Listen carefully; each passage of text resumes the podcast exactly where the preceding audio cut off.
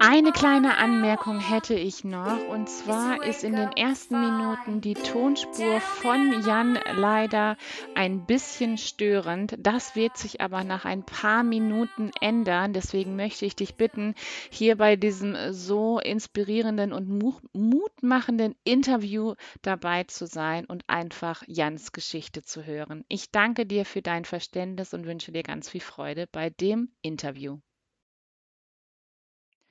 Einen wunderschönen guten Abend und herzlich willkommen zu einer neuen Podcast-Folge. Vielleicht ist auch gerade bei dir morgen oder Nachmittag oder wann auch immer du diese Folge hörst. Ich freue mich sehr, dass du wieder da bist, dass du uns heute ein bisschen zuhörst.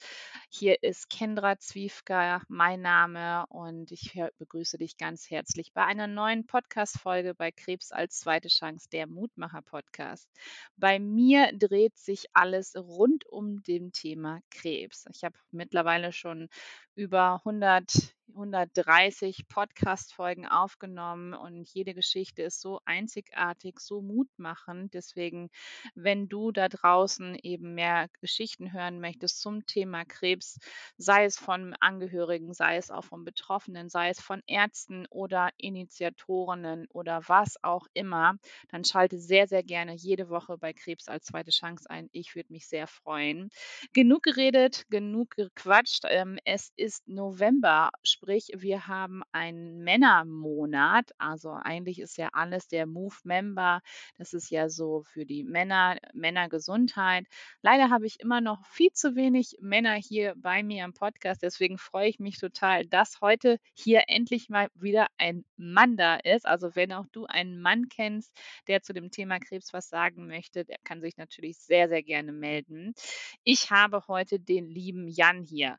Jan ist eine absolute Sportskanone Kanone. Wenn man sein ähm, Instagram-Profil sich anschaut, gibt es nur Sportbilder. Ich glaube, Jan lebt irgendwie im Fitnessstudio, so habe ich das Gefühl. Und ähm, Jan ist 31 und hatte im Oktober 2022 die Diagnose diffuses großzelliges B-Zell-Lymphom. Und zwar gab es dadurch ähm, ja viele Chemozyklen und ähm, er ist jetzt gerade den dritten Nachsorgetermin, den er hinter sich hat. Er ist seit Ende Januar 2023 raus aus der Therapie, hat auch vor kurzem eine coole Reha gemacht, worüber wir heute auch sprechen, in Bad Oechsen. Jetzt freue ich mich total, dass Jan heute da ist und begrüße dich ganz herzlich. Jan, so cool, dass du da bist. Schön, dass du dir heute die Zeit nimmst.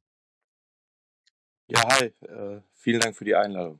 Ja, total gerne. Und ähm, lieber Jan, magst du uns ein bisschen mitnehmen, äh, wie war das damals? Können wir so ein bisschen in deine Vergangenheit reisen und da mal ein bisschen reinschnuppern, was gerade so los war im Juni oder auch Juli 2022? Ja, klar, gerne. Ähm, grundsätzlich war ich zu einer ganz normalen Routineuntersuchung beim Urologen. Ist bei mir so zweimal im Jahr schon seit einigen Jahren immer mal wieder fällig, Mhm. aufgrund von Nierenkoliken. Oh, krass. Ähm, ja, dann waren ganz normale Ultraschalluntersuchungen. Ich habe, wie ich bin, äh, 'n blöden Spruch gemacht, während der Urologe gerade mein meine Blase geschaltet hatte. Mhm. In dem Moment ist er abgerutscht und mit dem Abrutschen hat sich auch sein Gesicht komplett verzogen. Im ersten Moment ähm, wusste ich erstmal gar nicht, was überhaupt gerade los ist. Mhm. Ähm, hab dann gefragt, ob ich denn schwanger sei, weil sein Gesicht sich so verzogen hat. Mhm. Äh, was ich als Antwort bekam, war dann nur, es ist gerade ein schlechter Zeitpunkt, Witze zu machen, weil da was sei, was da nicht hingehört. Oh, okay. Ja. Erster Verdacht vom Urologen aufgrund von der Gegend, weil es bei der Blase war, war natürlich entweder Blasenkrebs außerhalb von der Blase ähm, oder Hodenkrebs. Ja. Ähm, hat sich dann aber leider nach einem MRT eine Woche später äh, dann herausgestellt, dass ich eben am Lymphdrüsenkrebs, am Non-Hodgkin äh, erkrankt bin. Ja. Okay, Krass. Wie war der Moment für dich, also, als du da erst mal so so so 'n Witz gemacht hast und zu deinem zu dem Urologen gesagt hat: „Hier, ähm, wie schaut's aus?“ Und er dann eben sagte: „Äh, das ist hier gar nicht zu lachen und wir haben jetzt grade nichts zu lachen.“ Also, wie war das für dich? Kannst du uns 'n bisschen mitnehmen in die Situation? Ja, ich denke, jeder, der selbst in so 'ner Situation war Mhm. ähm, im ersten Moment erst mal wie 'n Schlag ins Gesicht. Ja. Habe mir da natürlich nix anmerken lassen und man hat ja natürlich trotzdem immer die Hoffnung, am Ende ist alles nur halb so wild und ist ja erst mal nur 'n Tumor, was ja nicht gleichzeitig heißt, es ist was Bösartiges. Mhm. Ähm, ja, habe dann auch erst mal, als ich dann raus war kurz bei meiner Mutter Mhm. angerufen, gesagt: „So und so sieht's aus. Ich mache mir jetzt aber erst mal keinen Kopf“ und habe dann, wie du schon, äh, gesagt hast, äh, mich erst mal auf 'n Weg ins Gym gemacht zu meiner Schicht. Also, ich habe mir da erst mal dann nicht weiter Gedanken Mhm. gemacht. Ja klar, ja. Wie lange hat's dann gedauert? Also, wie ging's dann weiter? Ähm, Gott sei Dank, äh, dank meinem Urologen, meinem Hausarzt ging alles rasend schnell. Mhm. Ich war dann knapp 2 Wochen nach dem Tag dann das 1. Mal im Klinikum in Ludwigshafen Mhm. Auf der Hämatologie, wurden dann auch Proben genommen und ähm, die ersten Vorgespräche geführt. Natürlich sind auch da die Ärzte erst mal von 'ner anderen Art des Lymphdrüsenkrebs ausgegangen. Ja. Ähm ja, dann war ich zu Hause. 'Ne Woche, 2 später kam dann der Anruf, dass es wohl doch alles 'n bisschen drastischer ist, als sie eh schon befürchtet hatten, Mhm. Äh, und dass ich halt dann so schnell wie möglich ins Krankenhaus kommen soll, um den Port reingemacht zu bekommen. Ja, so war das dann erst mal. Okay, krass. Ähm, wie war das für dich, also, ähm, als du das erfahren hast, dass du eben dieses diffuses, ähm, großzelliges B-Zell-Sy-Lymphom hast? Ähm, also, was ist dir da durch den Kopf gegangen? Also, bei manchen ist es ja so, ich höre das immer wieder, ähm, man denkt, man ist irgendwie im falschen Film oder man denkt: „Warum ich?“ Oder man denkt gar nichts oder es tut sich erst mal so 'n Untergrund auf, wo man erst mal fällt, ganz tief. Wie war das bei dir? Ähm, ich muss ehrlich sagen, im ersten Moment habe ich mir nix dabei Mhm. gedacht, weil ich natürlich auch mit der Erkrankung an sich nicht wirklich was anfangen konnte. Klar, ja. Ähm, da ich aber an dem Abend nach der Port-OP im Krankenhaus ziemlich spät am Abend, ich glaube, es war 22:30 Mhm. ich hatte grad angefangen, Serie zu schauen, ähm, vom Chefarzt aus'm Bett geholt wurde Mhm. und er mir dann gesagt hatte, was jetzt das alles soll, warum alles so schnell gehen soll, weil ich war halt schon im 4. Stadium und er hat gesagt: „Wenn wir halt jetzt nicht schnell handeln und die Chemo also, ohne Chemo hätte ich wahrscheinlich nicht mal mehr bis Weihnachten gehabt.“ Und das war dann natürlich 'n Schlag ins Gesicht. Mhm. Ähm, aber für mich gab's dann nie so den Moment, wo ich gesagt habe: „Es wird schiefgehen.“ Also, ich habe von Anfang an den den Kampf aufgenommen, wenn man so sagen kann. Oh krass, okay. Ja, Wahnsinn. Ähm, äh, wie wie war das für deine für dein Umfeld, für deine Freunde, für deine Familie? Ich meine, du bist ja auch noch relativ jung. Ähm, war das Thema Krebs schon bei euch in der Familie oder eher weniger? Eher weniger. Also, es war generell für für alle natürlich 'n Schock, Mhm. sowohl Freunde als auch Familie. Aber ich hatte von Anfang an wirklich das Gefühl, dass da jeder komplett hinten dran steht und jeder dran geglaubt hat, dass es gut ausgeht. Ach. Deswegen, ja. Sehr gut.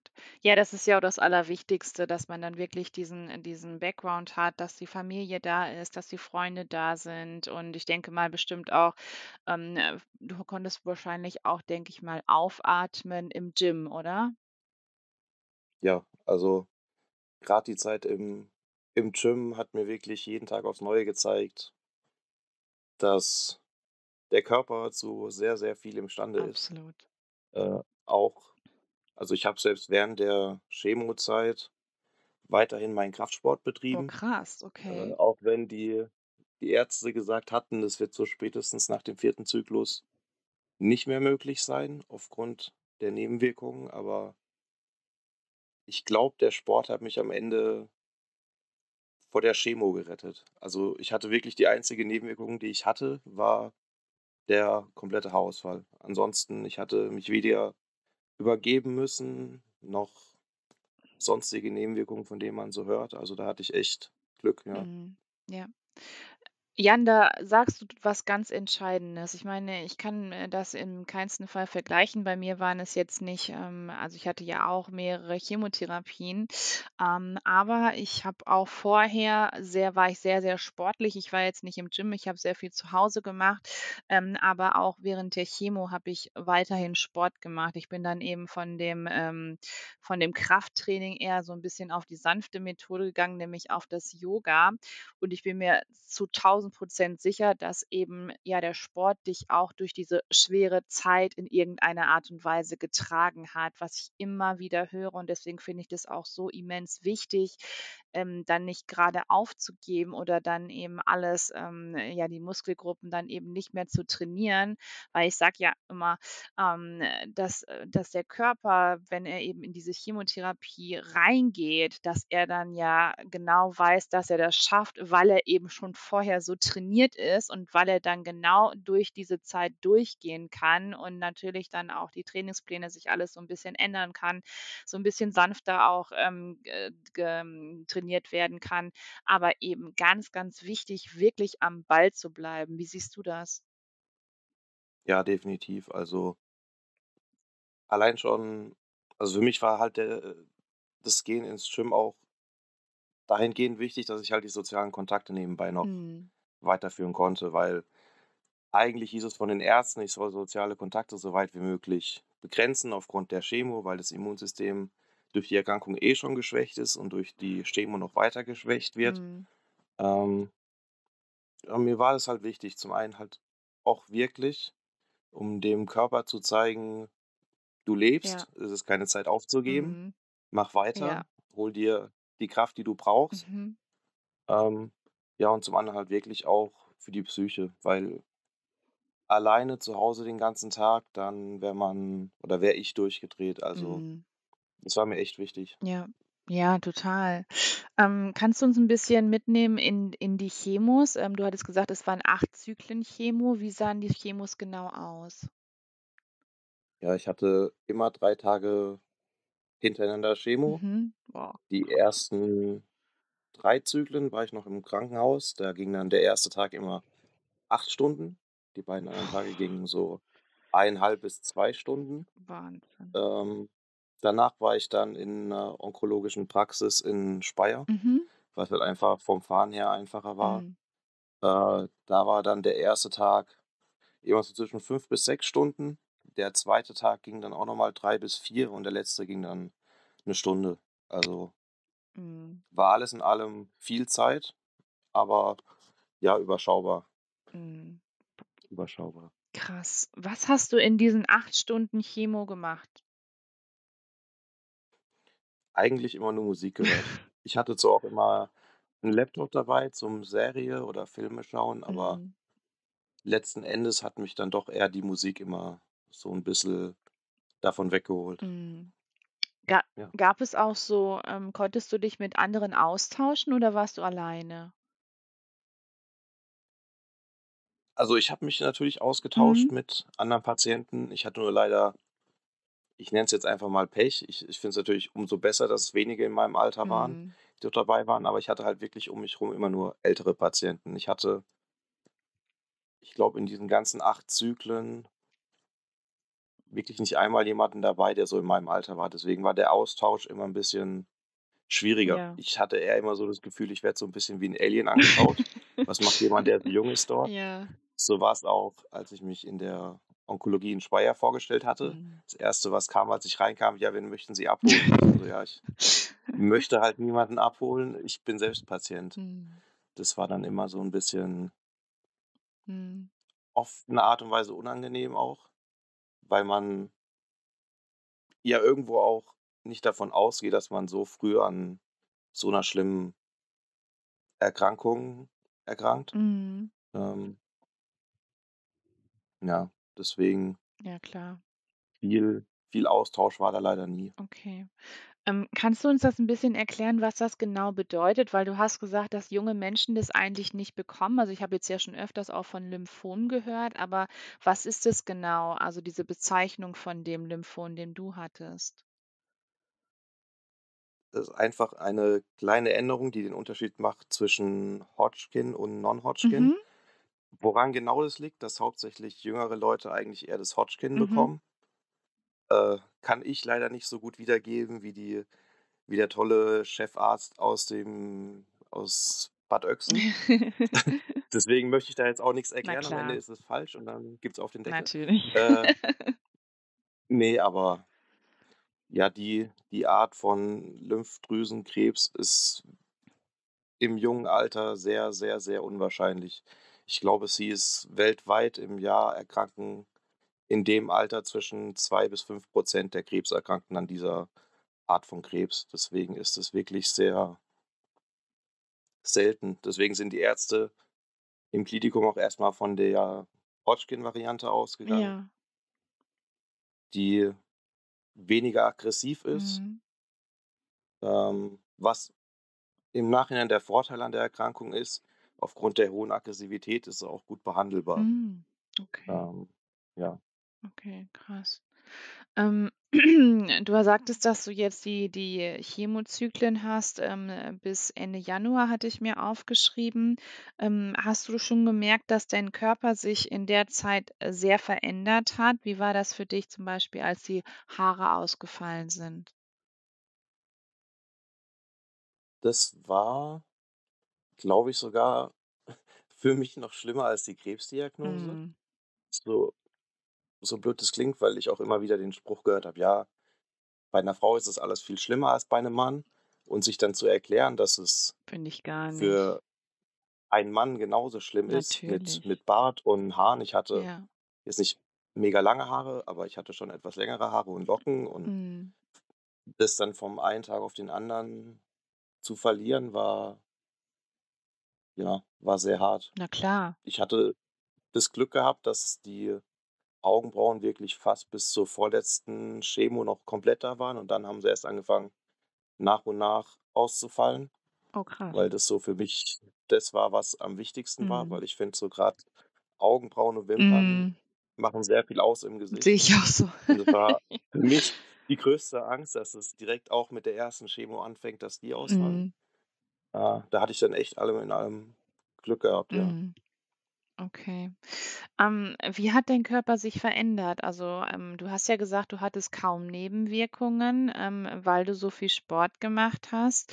Ähm, aber hast du schon gemerkt, dass du dann eben von Zyklus zu Zyklus auch schwächer geworden bist oder wie war das bei dir? Ne, ähm also, die Ärzte sagen selbst immer, sie wissen nicht, wie ich das gemacht habe und dass es eigentlich komplett unmenschlich ist, aber ich habe selbst über die Chemozeit immer mehr Gewicht gepackt, auch im im Fitnessstudio und ich wurde Krass. komischerweise auch von von Chemo zu Chemo fitter. Äh? Okay. Ja, also, zumindest körperlich hatte ich das Gefühl, ich ich werde fitter. Kann natürlich auch zusammen damit zusammenhängen, dass ich aufgrund der Tumormasse davor vielleicht weniger geben konnte, als drin gewesen wäre vom Ah, Körper. okay, mhm. Ähm, und aufgrund der ja, Schrumpfung von dem Tumor, Mhm. äh, dass es dadurch besser wurde. Ich weiß es nicht. Ich habe halt wirklich mal abgesehen von den Chemotagen Mhm. natürlich, war ich dann also, die waren immer von Mittwoch bis Freitag, war ich Samstag schon wieder im Fitnessstudio und hatte dann in den 11 Tagen dazwischen 1 Tag Pause gemacht. Mhm. Ansonsten war ich wirklich jeden Tag im Fitnessstudio, egal ob Krafttraining, dann habe ich noch 3, viermal die Woche geguckt, dass ich's auch noch hinbekomme, 'ne 2. Einheit mit Ausdauer zu machen. Wow. Weil es halt wirklich auch grad für Lunge und Herz in der Chemozeit verdammt wichtig ist, Mhm. was auch sehr, sehr viel unterschätzen. Absolut, ja. ja, deswegen, das war ja, wie gesagt, die Ärzte haben selbst danach gesagt, das ist unmenschlich. Ja, aber wie wie gesagt, ich habe es ja eben schon im Eingang gesagt und du bestätigst es bestätigst es auch immer wieder. Man soll jetzt ja nicht, ähm, nur weil man eben oder was das hört sich doof an, aber ich meine, w dass man wenn man eine Krebsdiagnose bekommt, bedeutet das ja nicht, dass man sich jetzt nur noch irgendwie ins Bett legt oder eben nur auf das Sofa, ähm, äh, sondern es ist ja total wichtig, dass man eben weiter den Körper auch fordert, ähm, und dass er dann eben auch weiterhin Sport macht, ähm, weil du weißt ja selber auch, wie schnell dann eben wie schnell man Muskelmasse verliert und, äh, wie schnell dann das auch passieren kann, wenn man sich eben nicht bewegt, ähm, ja, dass dann eben diese ganzen ähm, die Muskeln dann auch verloren gehen. Und deswegen ist es ja auch so wichtig, dann eben auch nicht nur sich gesund zu ernähren in der, ähm, Krebstherapie, sondern vor allem auch diesem Sport halt auch einen großen Raum zu geben.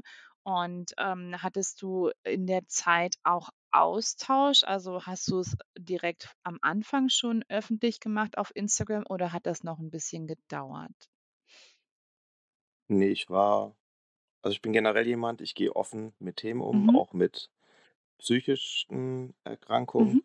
Deswegen war es da für mich auch von Anfang an klar, dass ich auch mit der Erkrankung offen umgehe, ja, weil ich mir selbst gesagt habe, selbst wenn es bei mir am Ende schief geht, was ich natürlich nicht gehofft habe, aber die Möglichkeit besteht halt immer bei so einer Erkrankung, mhm, hoffe ich oder habe ich gehofft, dass die Art und Weise, wie ich mit dem Ganzen umgehe, vielleicht für irgendjemand anderen in der Zukunft der Survival Guide bin, dass er's packt. mhm, Und das hat mich auch jeden Tag dazu angetrieben, zu versuchen, 'n Prozent besser zu werden als am Tag davor, 'n Prozent fitter zu werden als am Tag davor mhm, und im Idealfall halt das Ganze durchzustehen, was dann letzten Endes ja auch zum Glück geklappt hat. mhm.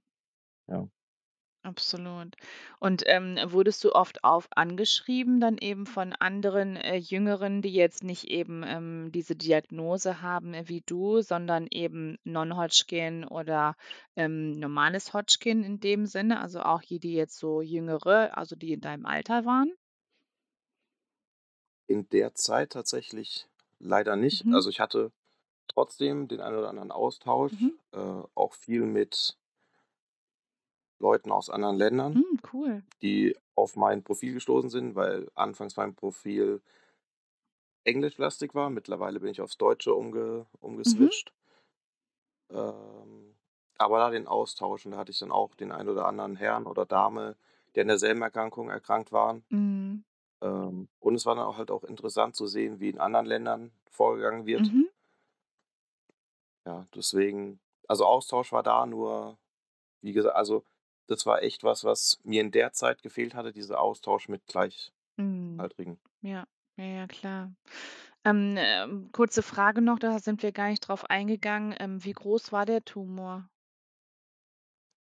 Äh, ich hatte leider so viele Tumore, Ui, dass ich jetzt eine genaue Größe gar nicht habe. Ich kann nur sagen, ich hatte auch schon Metastasen in der Milz und der oh Leber. krass. Die Milz war schon sehr, sehr, sehr, sehr groß. Und aufgrund dieser ganzen Masse musste halt auch wirklich dann letzten Endes alles so schnell gehen. Mhm, Der allererste Chemotag musste dann auch aufgrund der Tumormasse äh, sehr, sehr in die Länge gezogen mhm. werden durch die Giftstoffe, die dann aus diesen Tumoren rauskommen. Der erste Tag ging, ich glaube, ich war wirklich den kompletten Tag äh, an der Chemo gehangen. Boah, Am aller, allerersten Tag vom ersten Zyklus, ja. mhm, Wahnsinn.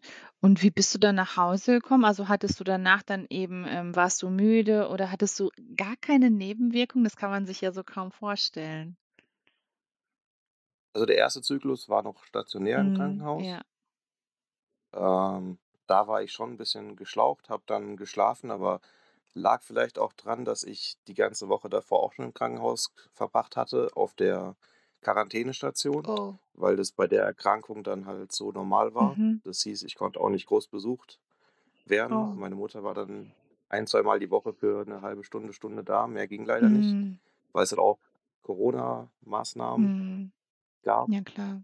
Ähm, dementsprechend gab es ja leider auch nicht viel mehr als im Bett liegen und ab und zu mal glücklicherweise 'n Physio sehen, der einen durchknetet und die eine oder andere Übung macht. Mhm, Äh, dementsprechend war der Körper halt eh schon in 'nem Ruhemodus drin. mhm, Ja, aber ansonsten die Chemos danach.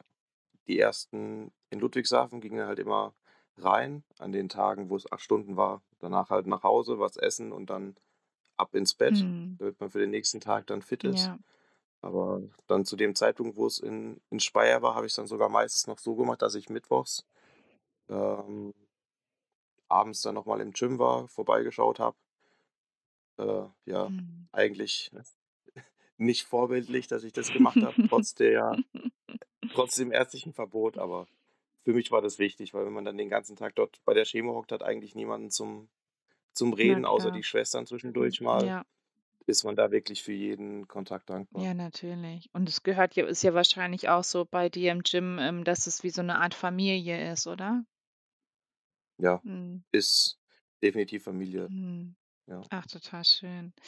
Ähm, Jan, du hast erzählt, dass du in der Klinik Bad Oecksen warst. Ähm, wann war das und wie war deine Zeit da? Magst du 'n bisschen erzählen? Ja, sehr gerne. Es war Ende Juni Mhm. bis Juli. Im war für mich, was die Krebszeit angeht, wirklich die der beste Teil der ganzen Geschichte. Mhm. Ähm, ja, dann auch endlich mal Leute kennenzulernen im selben Alter, Mhm. das Sportprogramm mitzuerleben. Ich glaube, jeder, der selbst in Bad Oecksen war, weiß, dass vor allem die Kurse bei der Frau Lott besonders Ich lustig ich waren. höre immer wieder Also, für diesen mich waren sie Namen. lustig, für andere war es weniger Ja, lustig. das höre ich immer wieder. Ja. Ja. Ne, also, war für mich wirklich 'ne wundervolle Erfahrung und ich kann wirklich jedem raten, der in 'ne Reha gehen muss aufgrund der Krebsgeschichte, Mhm. der von 'n bisschen weiter wegkommt und sich wirklich 'ne gute Reha aussuchen möchte und 'n guten Standort aussuchen möchte, weil ich das letzten Endes auch so gemacht habe bei der Krankenkasse, Mhm. äh, mit 'n Brief schicken, dass man bitte in die Klinik möchte. Äh, habe ich keine Sekunde bereut. Ach, Also cool. Sehr ja. schön. Ähm, sind da also, ähm, kannst du uns so 'n bisschen mitnehmen für diejenigen, die das eben jetzt nicht so wissen, wie das da so abläuft? Du hast gesagt, dass da eben auch viele jung junge Leute in in de in deinem Alter waren. Wird man da so unterteilt, also, dass es eben so nach Altersgruppen ist und auch nach Krebsarten? Also, unterteilt in Bad Oecksen, soweit ich weiß, ist das in Deutschland die einzige Klinik, bei dem das junge Erwachsene-Programm bis 32 geht. Deswegen konnte ich da glücklicherweise noch mit reinrutschen. Mhm. In den meisten anderen Kliniken geht es nur bis 28. Mhm. Ähm, normalerweise wird nicht mit den Krebsarten unterschieden. Mhm. Bei uns war's aber wirklich so, dass von den 13 Leuten, 14 Leuten, ähm, 8 das Hodgkin hatten und ich dann halt mit dem Non-Hodgkin. Also, war sehr lymphomlastig, ja. Okay. Und, ähm, gab es dann eh auch so Freundschaften, die dadurch entstanden sind? Ja, so generell in der in der Gruppe, in der ich war, war 'ne sehr, sehr gute, enge Mhm. Bindung. Gab natürlich dann auch immer mal wieder 'n Tag, wo man gedacht hat: „Oh, heute würde ich am liebsten mal Na machen, niemanden sehen.“ Mhm. Aber am Ende des Tages war man immer froh, wenn man sich dann austauschen konnte, auch mit den anderen Gruppen, die in der Zeit da waren. Mhm. Man hat immer irgendjemanden gehabt, mit dem man entweder Billard spielen konnte, Mhm. sich irgendwas im Fernseher anschauen konnte, einfach über Gott und die Welt reden konnte, über seine Ängste reden konnte. Mhm. Was halt auch nicht so selbstverständlich ist, Ja. weil halt viele, Gott sei Dank, die nicht erkrankt sind, gar nicht nachvollziehen können, mit was für Ängsten man danach Na lebt. klar. Mhm. Und das war halt grad für mich dann auch in den Momenten echt 'ne tolle Erfahrung, mal sich austauschen zu können auf 'ner ganz anderen Ebene, die mittlerweile halt normal geworden ist. Mhm. Aber davor halt für mich komplett unbekanntes Terrain war, ja. Mhm. Ja, natürlich, das glaube ich auch. Ähm, wirst du weiterhin also, gehst du weiterhin zu einer, ähm, Psycho-Onkologe oder wirst du irgendwie weiterhin betreut? Ja, also, ich Mhm. bin jetzt seit 3 Wochen in in Speyer bei 'ner Mhm. Dame. Werde jetzt auch weiter durchziehen, habe auch vor, auf jeden Fall noch mal nach Bad Oecksen zu Mhm. gehen. Ähm, weil grad so also, ich muss sagen, der erste Aufenthalt war wirklich das Beste, nur hat's erst mal wirklich so wie soll ich das nennen? ich habe es erst mal realisiert, was eigentlich abging in den ganzen Monaten davor, weil ich zum ersten Mal wirklich mich damit Ja, auseinandergesetzt habe, mich erst mal austauschen konnte. Mhm. Und da war auch wirklich so das erste Mal, dass ich gemerkt habe: „Oh, jetzt meldet sich die Psyche mal.“ Mhm. Mhm. Ja. Ja, weil du vorher ja aber auch gar nicht so richtig zum Nachdenken gekommen bist, ne? Weil ja auch, ähm, diese diese Zyklen, diese Chemozyklen total getaktet waren und, ähm, da hat man ja erst gar nicht so Zeit nachzudenken. Wie war das denn? Ähm, du hast gesagt, dass du im Sommer jetzt diesen Jahres in in der Klinik Bad Oecksten warst. Ähm, deine Therapie war Ende Januar zu Ende. Wie war es dann? Also, als du mit diesen ganzen Themen oder was nicht mit diesem Thema durch warst, aber mit diesen, ähm, Chemozyklen durch warst und dann erst mal, ja, diese ganzen Termine nicht mehr angestanden haben. Wie war das für dich? Im ersten Moment sehr ungewohnt, weil Mhm. man halt doch immer mittwochs morgens aufgewacht ist und gedacht hat: „Oh, heute wieder jetzt Chemo bekommen.“ Mhm. Ähm aber auch da hat mich wirklich der Krebs und dann letzten Endes meine Freundin, die ich in der Zeit kennengelernt habe, Ach, super abgelenkt. Ja. Nur war's halt leider echt so, dass man sich nicht über diese Themen richtig unterhalten konnte. Natürlich hat sie ihr Bestes gegeben, Mhm. hat immer versucht, alles zu verstehen, nachzuvollziehen, aber es ist halt doch noch mal was anderes, wenn man in denselben Ja. oder in ähnlichen Schuhen steckt, Natürlich. als überhaupt nicht in die Schuhe reinzupassen, ja. Mhm. Ja, absolut. Das stimmt auch. Ähm, äh, wie ist es jetzt für dich? Also, es ist jetzt ja noch nicht so lange her mit deiner Diagnose, aber, ähm, ja, wie geht es dir jetzt grade so rückwirkend betrachtet? Ähm momentan ist es so 'n was heißt momentan? Es ist jetzt schon über Monate hinweg so 'n ständiges Auf und Ab, Mhm. ähm, weil ich halt auch sehr ausgeprägte Rezidivängste habe, Mhm. aufgrund dessen, dass ich damals halt wirklich keine Symptome hatte. Ich hatte noch einen Tag, bevor ich beim Urologen war, 'ner Freundin beim Umzug geholfen, Mhm. habe da Kisten geschleppt, alles. Ich war hatte ich das Gefühl, topfit und dann bist du am nächsten Tag liegst du aufm Tisch und in einer Sekunde steht die Welt aufm Kopf. Mhm. Mhm. Und da, äh, lebt natürlich die Angst jetzt mit. Ich Mhm. aufgrund dessen bin ich jetzt halt auch bei der Psychologin, Ja. um damit besser umzugehen. Ich Ja. bin auch im ständigen Austausch mit den Leuten aus der Gruppe, habe auch selbst noch mal 'ne WhatsApp-Gruppe ins Leben gerufen mit Ach, Ehemaligen aus der. Klinik in Bad Oecksten, Perfekt. was auch sehr, sehr gut aufgenommen wurde. Mhm. Ähm, und das holt einen dann ab und zu in Momenten, wo man dabei ist, abzutreiben, Mhm. äh, wieder zurück. Mhm. Wenn dann die Leute sagen: „Hey, mir geht's genauso. Ja. Ich hatte heute auch den Termin, ich habe auch Bammel, aber alles wird gut.“ Ja. Ähm, ja, Mhm. was halt immer auch noch ist, sind diese Nachsorgentermine. Da ich jetzt vor Kurzem den letzten hatte und dann MRT hatte Mhm. und heute jetzt auch erst das Ergebnis bekommen habe, das war jetzt fast 2 Wochen warten, Oh. ist halt jeden Tag hofft man, hoffentlich kommt heute das Ergebnis, hoffentlich ist heute das. Mhm. Aber diese diese Anspannung wird mich, denke ich, noch auf jeden Fall die nächsten 3, 4, 5 Jahre begleiten, Mhm. solange halt diese Nachsorge diese offiziellen Nachsorgetermine sind. Ich werde danach wahrscheinlich immer noch mindestens einmal im Jahr zur Nachsorge gehen müssen. Mhm. Ähm ja, bis da halt auch irgendwann so 'n normaler Rhythmus reinkommt. Mhm. Ja, natürlich.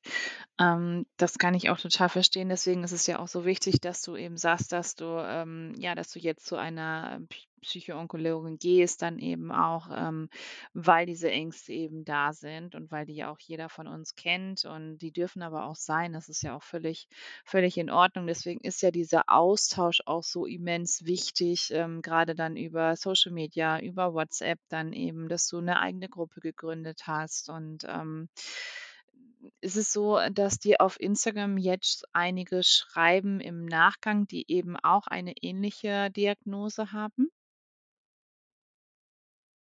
Ja, also auch im Nachgang habe ich noch viele Nachrichten bekommen Mhm. mit frisch Erkrankten, ganz gleich in welchem Alter. Mhm. Ähm was halt dann für mich auf eine Art und Weise besser ist, weil ich dann sagen kann, was ungefähr auf die Leute zukommt, weil davor war ich ja selbst eher derjenige, der gewünscht sich gewünscht hätte, dass jemand da ist, der sagt: „Hey, das und das passiert, das und das könnte mit deinem Körper passieren. Mhm. Die und die Art und Weise, wie du damit umgehst, kann ich dir empfehlen.“ Mhm. Äh ja, es ist der Austausch ist wichtig und ich habe auch also, ich bin durch das, dass ich schon immer so offen mit so Erkrankungen umgehe, Mhm. ähm, bitte ich halt auch darum, grad jetzt in dem besonderen Monat, dass halt auch Männer da offen drüber Ja. umgehen mit ihren Ängsten. Mhm. Offen umgehen, drüber reden, weil Ja. man muss nicht immer der Starke sein. Mm-mm. Es ist echt verdammt wichtig, über Ängste zu reden, grad in der Zeit, weil Mhm. im Endeffekt, so blöd es klingt, in der Zeit halten die Ängste einen am Leben, weil man Mhm. versucht, diesen Ängsten zu entkommen. Mhm. Ja. Ja. Ja, total schön, was du da sagst und, ähm, auch so so unglaublich wichtig. Deswegen finde ich es auch so schön, dass du hier bist, dass du dir wirklich heute auch die Zeit genommen hast und auch vor allem diesen Mut, dann eben deine Geschichte in die Welt zu tragen. Ähm, ich würde total gerne noch wissen du hattest es eben nur ganz kurz am Anfang erwähnt. Wie kommst du in diesem jungen Alter schon darauf, zum, ähm, Urologen zu gehen? Steht das schon ja, also, ste stand das auch schon die letzten Jahre im in deinem, ähm in deinem Planer oder war das erst dieses Jahr zum ersten Mal so? Ne, das ist jetzt schon das 4. oder 5. Jahr, Wow. ähm, weil meine Nieren einfach chronisch Ablagerungen bilden Okay. und ich deswegen schon zweimal Nierenkoliken hatte. Okay. Mhm. Um und um das halt zu entgehen, soll ich zweimal im im Jahr vorsichtshalber zur Vorsorge. Mhm. Ähm, letzten Endes glaube ich wirklich, dass mein Urologe mir mit den Hintern gerettet hat, weil wenn Absolut. ich an dem Tag nicht dort gewesen wäre Mhm. und an dem Tag haben echt viele merkwürdige Zufälle dafür dazu geführt, dass ich dann auch wirklich zu dem Termin gegangen bin, weil ich den eigentlich absagen Ach, wollte. guck mal. Und dann ist da irgendwie das Telefonnetz zusammengebrochen, deswegen konnte ich nicht anrufen. Und ich bin halt jemand, wenn ich wo nicht absagen kann, gehe ich hin, Mhm. auch wenn ich eigentlich überhaupt keine Lust darauf habe. Mhm. Und im Endeffekt war das an dem Tag dann ja, sollte so passieren, dass es gefunden wird. Ja. Ja. Ja. Kannst du vielleicht den Männern auch da draußen 'n bisschen das mitgeben, wie wichtig es ist, auch zum Urologen zu gehen? Es ist wahnsinnig wichtig. Mhm. Und es ist alles auch nur halb so schlimm, wie man's immer aus Filmen und Erzählungen kennt. Also Ja. Da passiert nix, was man nicht will. Mhm. Und im Endeffekt generell, jede jede Vorsorge ist wichtig und wird nicht ohne Grund angeboten. Und man sollte Mhm. die Vorsorgetermine echt auch immer wahrnehmen, weil man weiß leider nie, was im eigenen Körper wirklich vorgeht. Ja. Und manchmal kann wirklich dieser eine Termin von Tausenden entscheidend sein, dass man die richtige Hilfe am Ende bekommt. Mhm. Ja. Total schön. Ja, also, ähm, das sehe ich genauso. Deswegen ist es auch so wichtig, nicht nur für Frauen zum Arzt zu gehen, sondern natürlich auch für euch Männer. Und, ähm, ja, traut euch auf jeden Fall. Es tut ja auch nicht weh, so wie Jan gesagt hat, und kann auch oftmals Leben retten. Ähm, Jan, magst du uns noch einmal kurz erzählen, ähm, gibt es etwas, ähm, wie der Krebs dich verändert hat? Bist du jetzt ein anderer Mensch als vorher?